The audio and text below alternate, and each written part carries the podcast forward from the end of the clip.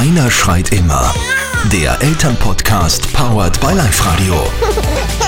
Dass ich darüber einmal schreibe und dass ich das auch erzähle, das hätte ich mir nie gedacht. Sagt unser erster Gast in diesem Nigelnagel-neuen Elternpodcast. Fein, dass ihr mit dabei seid und das hoffentlich jetzt ab sofort alle 14 Tage. Wir, das sind Elternbloggerin und Autorin Christina Tropper von Einer schreit immer und ich bin Autorin und Redakteurin Dagmar Hager. Wir sprechen mit spannenden Menschen über Fragen, die euch als Eltern beschäftigen. Über Erziehung, Verziehung und Beziehung. Los geht's, Christina.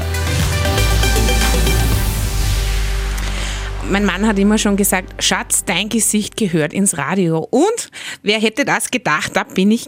Und wenn ihr wollt, könnt ihr gerne Fragen stellen oder Themen vorschlagen. Und zwar unter podcast.einerschreitimmer.com. Aber kommen wir gleich zu unserem ersten Podcast-Gast. Und das ist Trommelwirbel Thomas Brezina. Herzlich willkommen. Hallo, danke für die Einladung. Wir kennen uns ja schon etwas länger und haben schon einmal über dein letztes Buch geplaudert. Also mit Stand von heute eigentlich dein vorletztes Buch. In zwei Monaten ist es vermutlich dein vorvorletztes, weil du bist ja eine lebende Schreibmaschine. Es ist unglaublich. Ja, das ist mein Leben. Ich liebe es. Ich mache das wahnsinnig gerne. Ich kenne dich natürlich vor allem aus deinen Instagram-Stories und allem, was du postest. Und als ich das Buch Blödsinn gibt es nicht, wie wir Kinder fürs Leben begeistern können, geschrieben habe, indem ich ja eben sehr viel darüber erzählt, was wir alles für Kinder tun können, damit sie das Leben als aufregend, als schön empfinden können. Und da war es mir auch so besonders wichtig, Menschen zu treffen, wie dich und andere Mama-Blogger oder Familienblogger, die aus der Praxis kommen und die dann auch eben sagen konnten, was sind die Themen, zu denen wir vielleicht ein bisschen einen anderen Blickwinkel auch wissen wollen. Also das große Thema ist die Begeisterung. Und ich meine, wenn man dich anschaut in deinen Social Media Auftritten mit deinen Büchern bei Lesungen, also die Begeisterung springt ja dir aus den Augen raus. Ja? Wie schaffst du das, dich immer wieder für neue Themen zu begeistern? Ah, also, wenn ich mir Kinderfotos von mir anschaue, ich war ein strahlendes Kind und ich habe die Welt einfach gerne entdeckt. Jetzt habe ich auch Eltern gehabt, die das sehr gefördert haben. Und zwar einfach nur gefördert haben, indem sie mir viel angeboten haben, aber nichts aufs Auge gedrückt haben. Und das macht einen ganz großen Unterschied. Für mich selber ist es so, dass ich das Leben, als auch alles, was es zu entdecken gibt, aufregend finde. Alle Menschen, die ich kenne, die erfolgreich durchs Leben gehen, sind neugierig, bis zum letzten Atemzug. Und Dinge, für die ich mich eben begeistern kann, und das ist ganz besonders die Natur, das ist Wissen, das ist Wissenschaft, das sind Geschichten, die Menschen berühren, Menschen überhaupt, all diese Dinge, da will ich einfach immer mehr wissen. Aber vor allem das, was ich aufnehme, möchte ich dann eben auch gerne weitergeben, wenn ich glaube, dass es für andere nützlich sein kann. Und so läuft mein Leben. Ja, super. Also du hast erzählt von deinen Eltern, die dir viel angeboten haben, aber dich zu nichts gezwungen haben. Wie war deine Kindheit? Äh, was haben sie dir angeboten? Du, du sprichst oft auf Instagram auch über deine Eltern und mhm. bist da immer sehr ja, liebevoll und, und also. Meine Eltern waren, das kann ich heute wirklich sagen, sie leben ja beide leider nicht mehr, sehr, sehr spannende, interessante, starke Menschen, starke Persönlichkeiten. Das ist auf der einen Seite großartig im Leben, auf der anderen Seite muss ich sagen, als Kind, als Jugendlicher ist das nicht immer ganz einfach. Aber wir sind aneinander gewachsen. Mein Vater war Arzt und zwar ein Arzt aus Leidenschaft. Meine Mutter war früher Musikpädagogin und Pianistin und hat dann später mit meinem Vater zusammengearbeitet in ihrer Praxis und sie hat ihn ein bisschen gemanagt. Also mein Vater war ein Mensch, sie hat ihm in der Früh das Geld in die Brieftasche gesteckt, sie hat ihm das Quant hingelegt, er hat nur seine Krawatte ausgesucht der wusste nicht einmal, wo eine Küche ist. Also ich war einmal mit ihm da, wie meine Mutter nicht da war und er hat gesagt, jetzt könnten wir doch eine Tasse Kaffee trinken. Sag ich, ja super. Und dann hat er mich lange angeschaut und gesagt, ja und was? Sagt er, kannst du ihn machen? Ich weiß nicht, wie diese Maschine funktioniert. Der war, das hat er nicht gekannt. Und das Schöne war, er hat mich mitgenommen in Ausstellungen verschiedenster Künstler. Aber der ist jetzt nicht mit mir herumgegangen und hat gesagt, schau, das musst du dir anschauen und das musst du dir anschauen und was ist da? Der hat mich dort hingestellt und ist mit mir herumspaziert. Und wenn ich was wissen wollte, hat er es beantwortet und wenn ich nichts wissen wollte, sind wir wieder gegangen und sind ins Kaffeehaus gegangen und haben Kuchen gegessen. Und das halte ich für wichtig. Und dafür bin ich sehr dankbar. Und meine Mutter war halt ein Mensch, die Natur geliebt hat. Die mir darüber immer wieder Sachen erzählt hat, Blumen gezeigt hat und die mich ja auch nur zum Spazierengehen bewegen konnte, als ich ein kleines Kind, so vier Jahre war oder so, mhm. fünf Jahre, in dem wir durch den Wald gegangen sind und sie mir immer gesagt hat, weißt du, dort hinten zwischen diesen Bäumen, da gibt es irgendwelche geheimnisvollen Sachen. Und ich habe den ganzen Spaziergang Ausschau gehalten, wo die spannenden, geheimnisvollen Sachen sind. Und das war der einzige Grund, warum ich gehen wollte mit ihnen. Und so haben sie damals schon sehr viel Grundsteine gelegt für mein späteres Leben. Ich muss nur schon auch etwas dazu sagen. Sie haben mich zum Klavierspielen gezwungen. Ich habe es gehasst. Wirklich. Meine Mutter hat großartig gespielt. Mein großer Bruder, ein Genie am Klavier. Und ich war halt immer hinten irgendwo und das wollte ich nicht sein. Das hat mich nicht interessiert. Die Klavierlehrerin war aber früher eine professionelle Puppenspielerin. Und ihre Puppen, die sie noch hatte, alles, was sie darüber erzählt hat, das hat mich begeistert. Und wir haben dann auch zu Musik gezeichnet das habe ich gerne gemacht. Das war in der damaligen Zeit wichtig. Meine Eltern haben Gott sei Dank nach vier Jahren eingesehen, dass Klavier nicht meine Sache ist und ich durfte aufhören. Aber Geschichten ausgedacht habe ich mir weiter. und spielst du noch ab und zu Klavier? Nein, nein, überhaupt nicht. Du vermisst es sozusagen nicht, dass du es jetzt nicht kannst. nein, überhaupt nicht. Meine Eltern haben schon auch sehr gefördert, dass ich äh, mir Geschichten ausdenke, dass ich die aufschreibe. Die haben nie die Nase gerümpft. Die haben nie gesagt, ja, wieso schreibst du mit 16 Jahren äh, Geschichten, die man im Kinderfernsehen machen könnte? Oder Drehbücher waren das ja. Die haben immer nur gesagt, mach, mach, wenn es dir Freude macht, mach. Mein Vater hat immer zu mir gesagt, auch später ergreife einen Beruf, den du wirklich machen willst. Denk nicht an Geld oder an sonst etwas. Das kommt alles, wenn du es wirklich gerne machen willst. Ist es eine, ein Talent, das ein Mensch hat? Äh, kann man das lernen, dass man jetzt wirklich da sehr entspannt mit den Kindern umgeht und sie einfach äh, begleitet sozusagen? Naja, ich glaube, das wichtigste Instrument, das Eltern haben, sind sie selbst. Und in äh, diesem Buch Blödsinn gibt es nicht, wie wir Kinder fürs Leben begeistern, beschreibe ich ja etwas, was ich so wichtig halte. Der Blick zurück in die eigene Kindheit ist der beste Erziehungsratgeber, den jeder Elternteil hat. Und im Buch habe ich ja verschiedene so Fragebögen auch gestaltet, mhm. wo jeder so auf eine kleine Entdeckungsreise gehen kann. Ich halte den Blick so wichtig, einen unverfälschten Blick auf mhm. die Dinge, die Freude gemacht haben und auf die Dinge, die wehgetan haben. Mhm. Denn das, was mir wehgetan hat als Kind, das werde ich doch meinem eigenen Kind nicht antun, wenn ich halbwegs bei Sinnen bin. Und dieser Blick zurück auf der anderen Seite, was hat mich in meinem Leben bekräftigt? Wie sind die Auswirkungen auf heute? Was hat mich bestätigt? Na, das werde ich doch alles mit meinem Kind auch machen und ich werde es sogar noch ausbauen. Also meine Überzeugung ist, jeder trägt einen Erziehungsratgeber in sich selbst und das ist er selbst. Und ich mhm. glaube, Oft auf Kinderfotos schauen wir so toll und lustig aus und dann schauen wir uns als Erwachsene an oder als Foto daneben und dann schauen wir nicht mehr so lustig aus. Und das hat mit Erfahrungen zu tun, mit Erziehung zu tun, mit Erlebnissen zu tun und die können sich wie so eine Wolke darüber legen. Und diese Wolkenschicht sollte man als Erwachsener erkennen und auch schauen, wie man den Kopf darüber hinausstrecken kann wieder. Mhm. Was hat denn dir gut getan in deiner Kindheit, aber was hat dir auch wehgetan? Weil man beschäftigt sich ja, glaube ich, da noch einmal mehr, äh, wenn man so ein Buch schreibt, mhm. mit der eigenen Kindheit. In dem Buch schreibe ich ja auch sehr viel über meine eigene Kindheit, was ich da erlebt habe.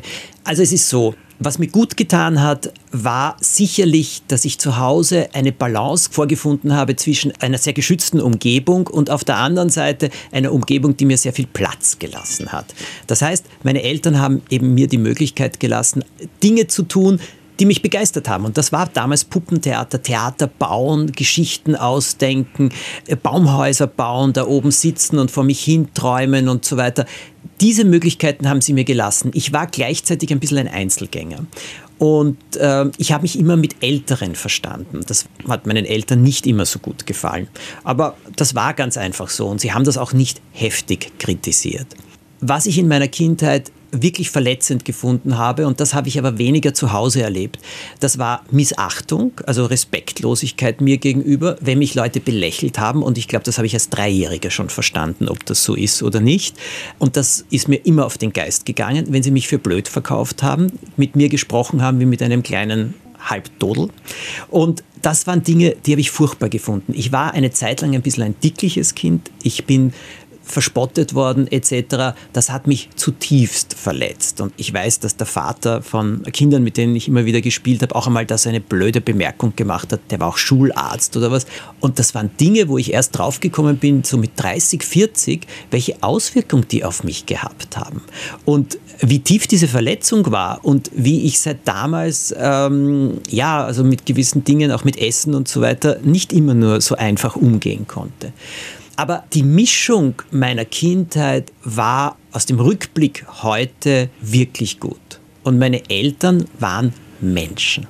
Und ich glaube, eine der wichtigsten mhm. Erkenntnisse ist, Eltern sind Menschen. Mhm. Es gibt den tollen Spruch, sie sind nie so toll, wie sie dir als kleines Kind erscheinen und nie so schrecklich, wie sie dir als Teenager erscheinen.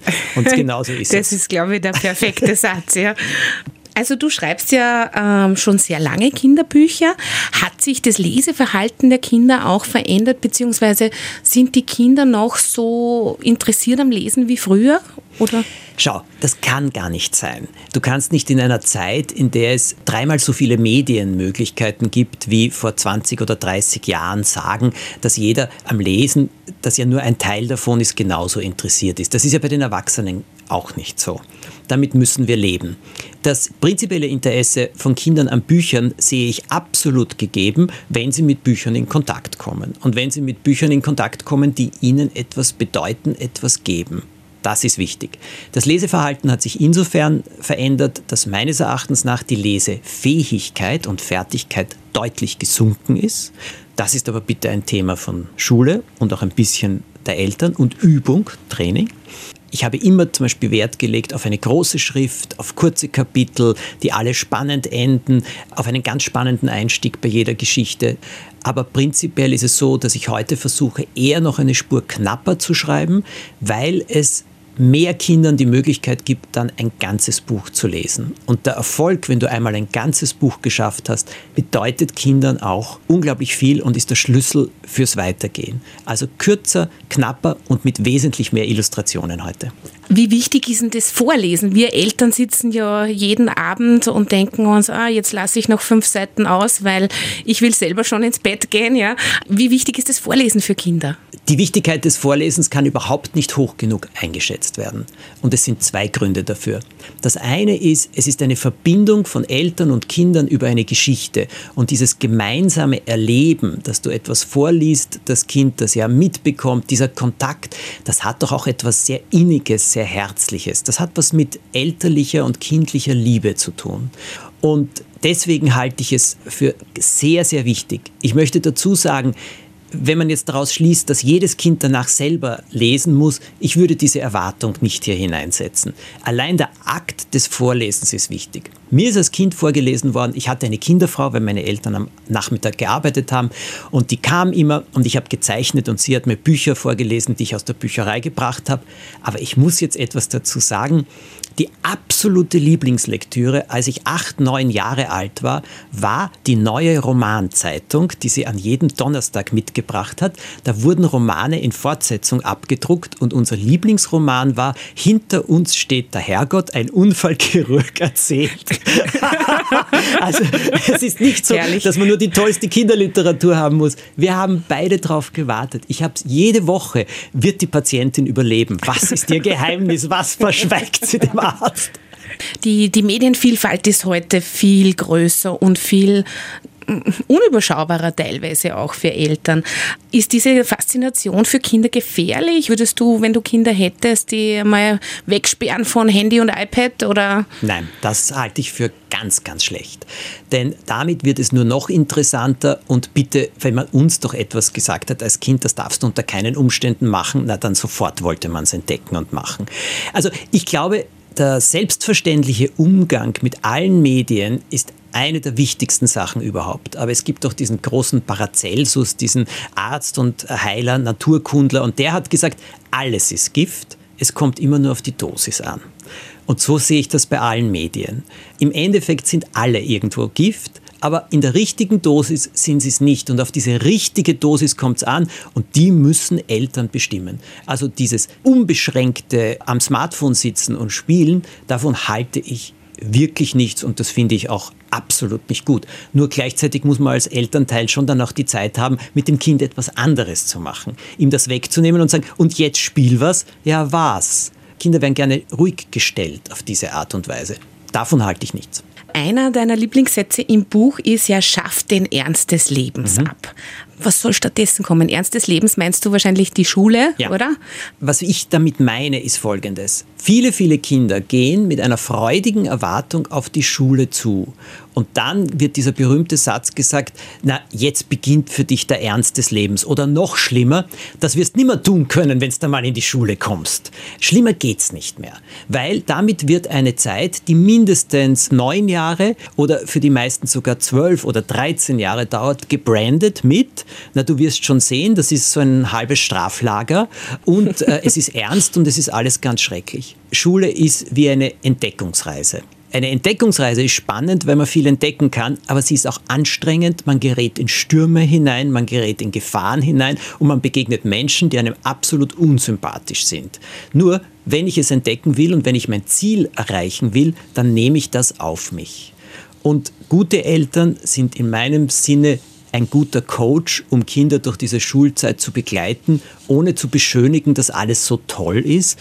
Aber auch zum Beispiel bei Lehrern, die Konflikte nicht noch schüren, wenn es schon welche gibt und sagen, äh, so ein Trottel oder so etwas, sondern eher schauen, wie man das Ganze coachen kann, dass es ein gedeihliches Miteinander gibt. Und die positiven Lehrer, die es ja in rauen Mengen bitte gibt, wirklich herausstellen. Wenn du selber Kinder hättest, was würdest du ihnen fürs Leben wünschen? Dass sie Dinge im Leben finden, die sie erfüllen, die sie befriedigen und dass sie Dinge tun können, die sie wirklich begeistern. Das würde ich ihnen wirklich wünschen. Du hast eben einen Erziehungsratgeber geschrieben, obwohl du keine Kinder hast. Wie ist es eigentlich zu der Idee gekommen? Seit 35 Jahren mache ich Sendungen für Kinder, mache ich Bücher für Kinder. Mein Zugang ist immer der gewesen, dass ich ein Publikum erreichen will, begeistern will für etwas und dass ich es schaffen möchte, dass die Augen dieser Kinder leuchten und dass sie interessiert sind. Mein Vorteil ist, dass ich aus dieser Richtung komme und eine andere Ansprache an Kinder habe als Eltern, die natürlich auch einen Alltag haben, vor dem ich größten Respekt habe. Ich bin auch kein Lehrer, der Lehrziele erreichen muss. Also man hat das Gefühl, das ist auf Augenhöhe sehr einfach ja. auch, ja, der Umgang mit den Kindern. Ja? ja, und dadurch sage ich, ich kann hier etwas erzählen, was einfach einen anderen Blickwinkel auf manche Themen bringt. Und das wollte ich mit diesem Buch schaffen. Ich glaube, du hast auch eine Nichte oder irgendwie so ein Patenkind, äh, mit dem du viel. Ich habe eins, zwei, drei, ich habe vier Neffen und ich habe eine Nichte, ja. Und bist viel unterwegs mit denen oder sind die schon recht groß und nein, die sind, verstreut? Nein, nein, die sind zum Teil ganz klein und es ist jedes Mal eine Freude, ihnen zu begegnen. Und da muss ich dazu sagen, meine Schwägerin, die Lena, das ist eine hervorragende Mutter. Also die Kinder, vor allem meine beiden kleinen Neffen, der Jakob und der Paul, die sind fünf und sechs die sind das, was man gut erzogen nennt. Das heißt, die können sich wirklich benehmen, haben auch eine Höflichkeit, aber es ist nicht aufgesetzt, antrainiert, sondern die machen das gerne. Und auf der anderen Seite sind sie zwei richtige Rabauken und haben unglaublich viel Spaß bei allem, was sie machen. Und sie können auch unheimlich schlimm und unheimlich laut sein. aber ich, jedes Mal, wenn ich sie sehe, wir können am Boden liegen, wir können was miteinander spielen, es macht Freude. Und da habe ich allergrößten Respekt, wie sie das geschafft hat. Und ich glaube, ein Fellkind hast du auch, oder?